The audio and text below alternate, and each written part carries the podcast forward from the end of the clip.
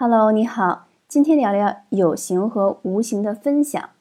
作为整理师，我个人总是在践行舍弃、放下生活中经手过的物品，尽量减少不必要的地球资源占有。每当给出去的瞬间，我总是感觉良好的。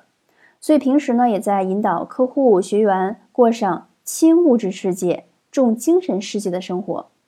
过去七年，我发出了各类文字。音频、视频、图片、演讲，这些无形的分享都让我感到快乐。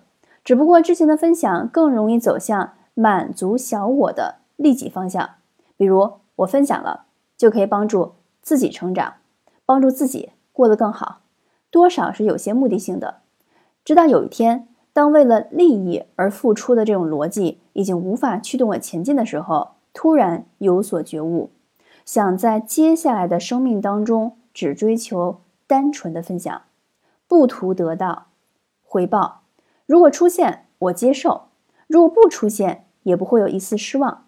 不用和他人比较，这样的内心世界对我而言是美好而丰富的。